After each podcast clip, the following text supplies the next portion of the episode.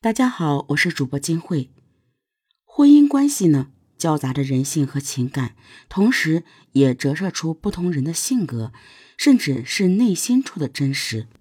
多少家庭的悲剧，归根结底就是因为婚姻关系的不和睦。两个性格不合，大打出手也是常事，严重时甚至会危及生命。今天我们要说的这个案例，也是由于婚姻关系所导致的。二零一二年六月二日，一个天气晴朗的周六下午，忙碌了一周的大家终于可以好好休息一下。由于前几天一连下了好几场大雨，导致湖南浏阳市东新村某老房子排水系统出现问题，楼顶囤积了大量雨水，所以今儿一放晴，大家伙呢就一起来处理一下积水问题。唐先生呢率先来到楼顶清理垃圾。突然，他发现蓄水池里放了三个泡沫箱子。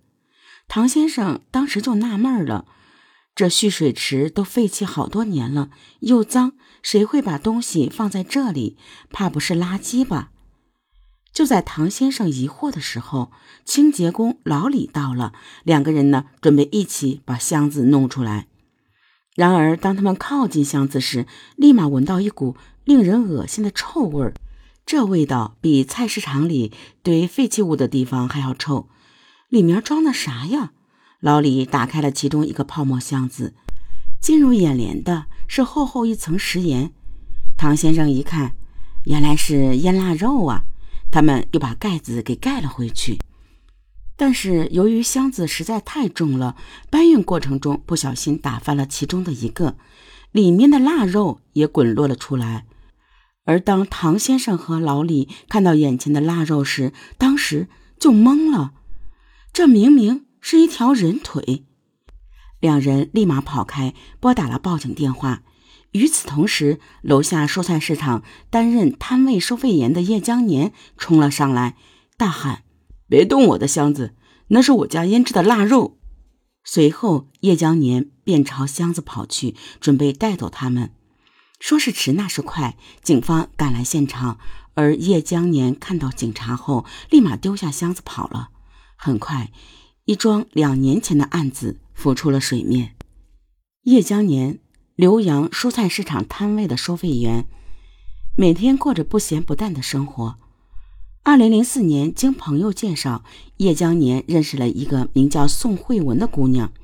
没过多久，两人便步入婚姻殿堂。但很可惜，由于夫妻二人彼此不够了解，就草草结婚，导致婚后矛盾堆积，争吵频繁爆发。后来，脾气暴躁的叶江年一个没忍住，对妻子动手了。此时的宋慧文已怀孕七个月，挺着大肚子的她怎么也不敢相信丈夫竟然会打她。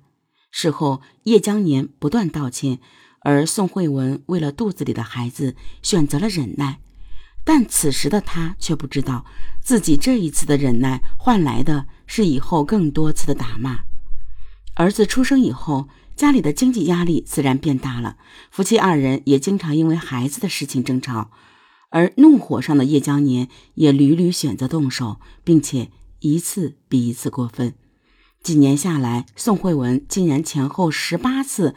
被打到进入医院，相信是个人都忍耐不了这样的生活。宋慧文想要离婚，然而家里人却不断劝她忍耐，理由很简单，他们觉得离婚对孩子不好。家里人的纵容，妻子的退让，无疑助长了叶江年心里的恶魔。二零一零年的七月二十六日，悲剧终于降临。这天中午，叶江年和朋友出去喝酒，喝完以后醉醺醺的回来了。妻子便问他怎么大中午就喝酒。叶江年一听，脾气就上来了，表示自己喝个酒怎么了。接着两人便吵了起来，而醉酒状态的叶江年竟然活活掐死了妻子。妻子死后，叶江年将他拖入厕所，接着用菜刀和锯齿刀将妻子。进行肢解，然后从楼下弄来几个泡沫箱，把妻子的遗体分别装进去。整个过程不过三个小时，一切呢神不知鬼不觉。